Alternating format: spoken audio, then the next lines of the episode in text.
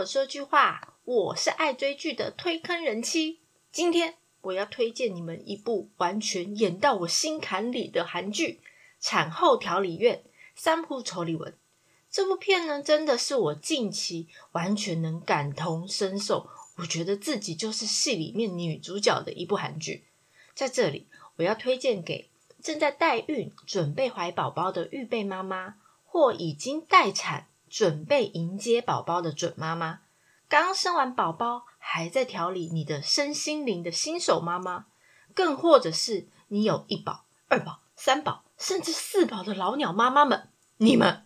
对你啊，你对，就是你，你一定要来看这部片，因为你们也跟我一样是其中的主角啊！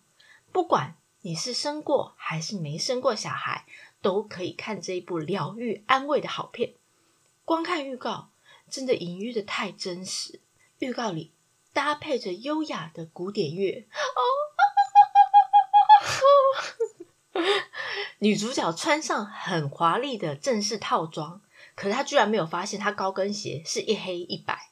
她高贵霸气的走到餐厅里面，两旁站一排服务生欢迎光临。她走到充满精美布置的餐桌前，他拿起美丽的茶杯喝下去，咕噜咕噜。结果不是红茶，也不是咖啡，居然是海带汤。他嘴巴还挂着一大条海带。因为韩国女人她生完就是要喝海带汤来补充产后的营养。这部片真的很逗，预告的链接呢我放在说明的地方，大家可以去看一下。这部产后调理院呢是韩国电视史上第一部以月子中心为背景的韩剧，至今从没有这样生育题材的韩剧啊！它是由机智牢房生活的朴秀元导演和金智秀编剧一起合力打造。所以在故事的叙事描述上，基本上都用比较诙谐的台词还有场景来呈现现实的生活，用比较戏谑的手法呈现母亲的美丽与哀愁。故事是以韩国豪华贵妇等级的产后调理院为背景，产后调理院其实就是台湾称的月子中心。它描述一位叱咤职场最年轻的女常务。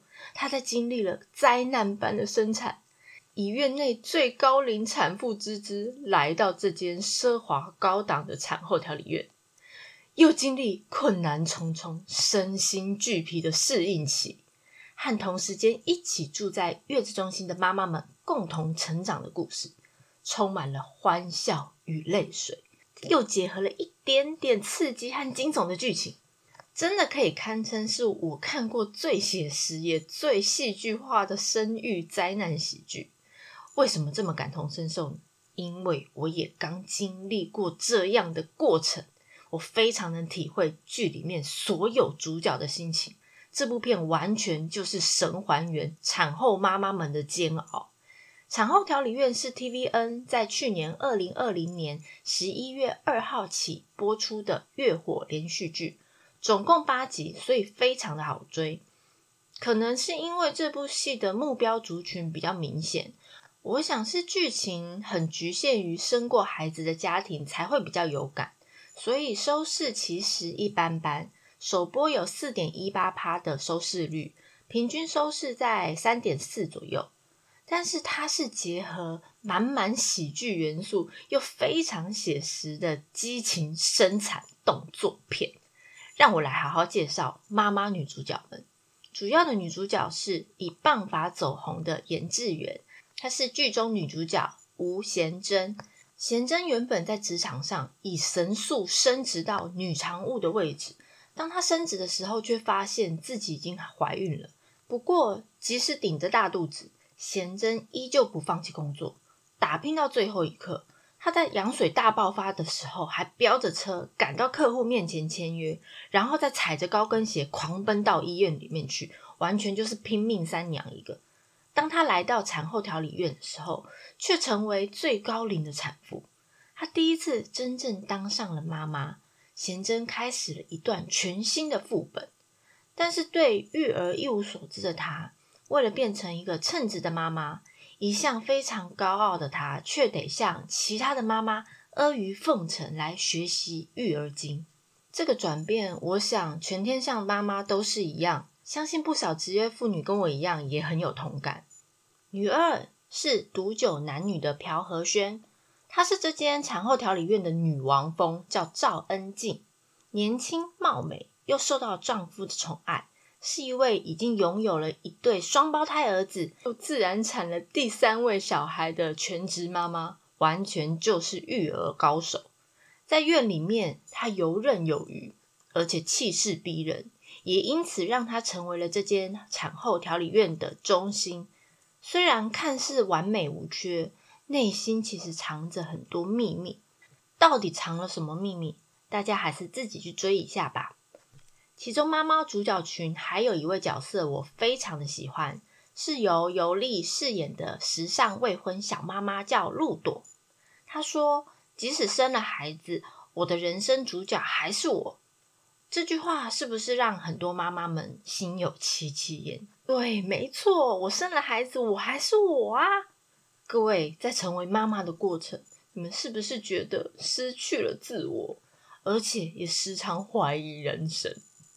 再来就是曾经演出《寄生上流》和《爱的迫降》的张慧珍，她是这间产后调理院的院长。面对婴儿，她几乎无所不知、无所不晓，根本就是专家中的专家。她以温柔又不失严厉的方式管理这间月子中心的妈妈们。为什么我不介绍爸爸男主角群呢？因为我介绍完的话，大家应该已经猜到这个剧情是什么了。并不是因为剧情老梗，那是因为你还有你，还有后面那个你你你，好，你们的老公也是其中之一啦。这部韩剧主要就是围绕着在月子中心里各位妈妈们背后的故事，还有他们在这月子中心遇到的一些抉择和困难。大家可能在怀孕的时候，觉得身体已经不再是你自己的，你要忍受孕吐。还有各种的不舒服，连睡觉也不能好好的睡。好不容易熬完怀孕了这段，准备卸货的时候，还要经历几十个小时的阵痛，还有无数次的内诊。在待产室尖叫、捶墙、骂脏话的妈妈都很多，所以什么羞耻心啊、自尊啊，根本就不存在。终于把宝贝送出来的时候，医生。捧着宝宝在你面前大哭的时候，当我们自以为卸完货就轻松的时候，不，石头奶的终极地狱在等着我们。而且很多妈妈的生产过程可能没有很顺利，一个不小心就吃了全餐，然后事后很后悔，早知道我就直接剖腹了。喝嘎仔，我很幸运，没有遇到这种事。虽然因为我个人生产完以后没有去月子中心坐月子，老实说是因为我觉得那个真的好贵。台北来讲，住一个晚上的均价大概都是五到七千左右，住满一个月也需要二十几万。本人秉持着勤俭持家、台湾喝行不的小气个性，回家网络订月子餐，自己帮自己坐月子。所以可能没有像剧中的女主角她们一样享受到短短一个月的出产蜜月期，太可惜。我其实蛮后悔的。如果再来一次，我应该觉得这个钱不能省，但是绝对不会再有一次。我本人非常佩服这次的编导，可以把这么真实沉重的过程拍得这么好笑。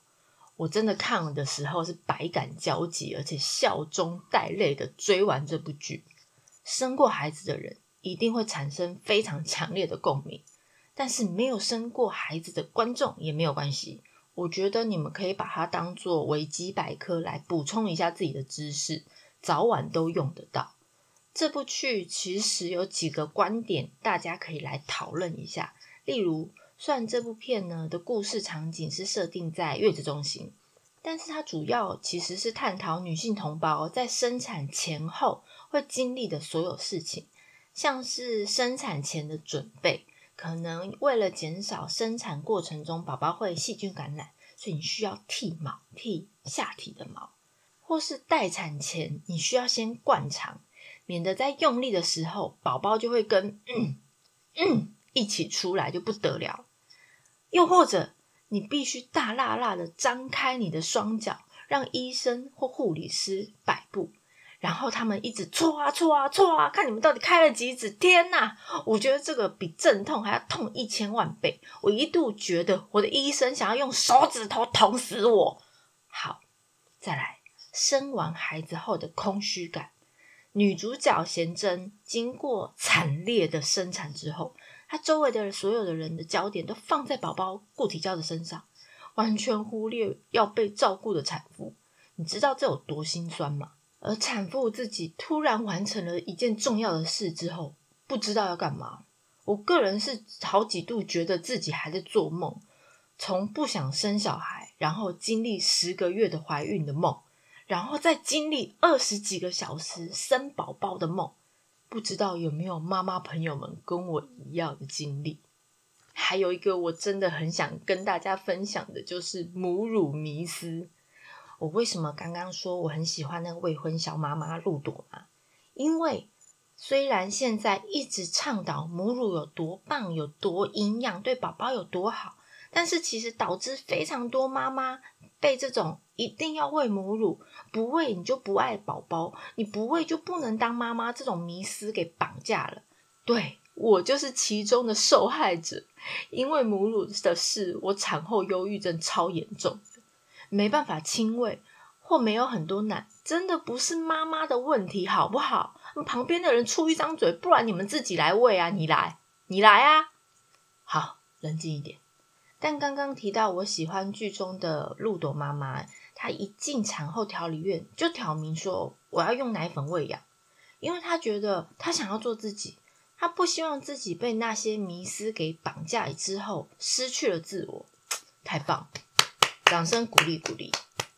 而且因为要喂母乳，妈妈们要完全注意自己的饮食，你不能吃辣的或者比较重口味，又不能喝茶喝咖啡，不能喝酒放松一下。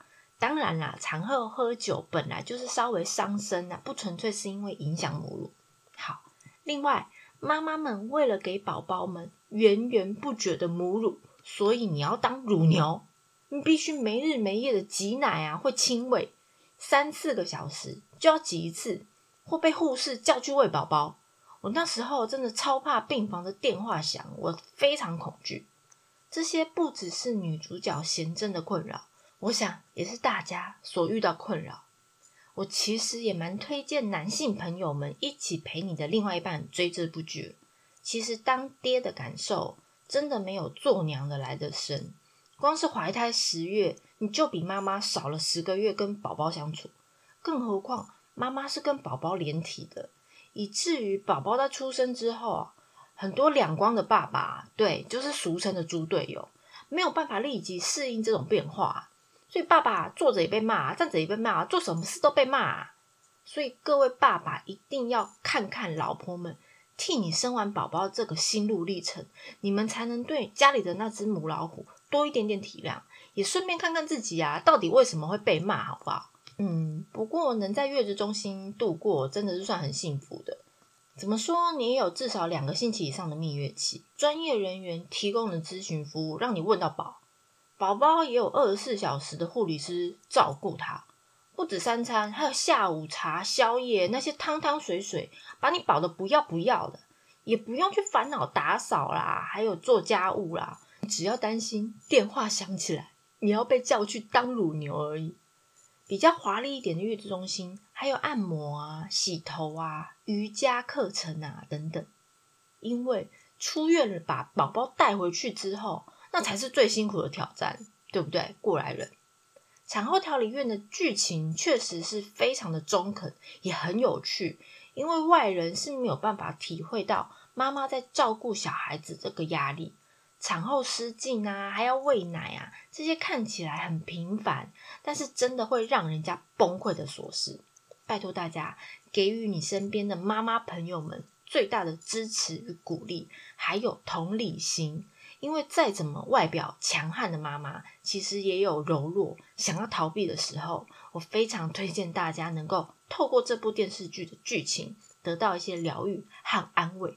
让我们一起取取暖吧。嗯，片尾呢是产后调理院 OST 第一集里面由 Say 主唱的《嘿妈妈》，我是推坑人妻，一起掉入无止境的追剧人生吧，拜拜。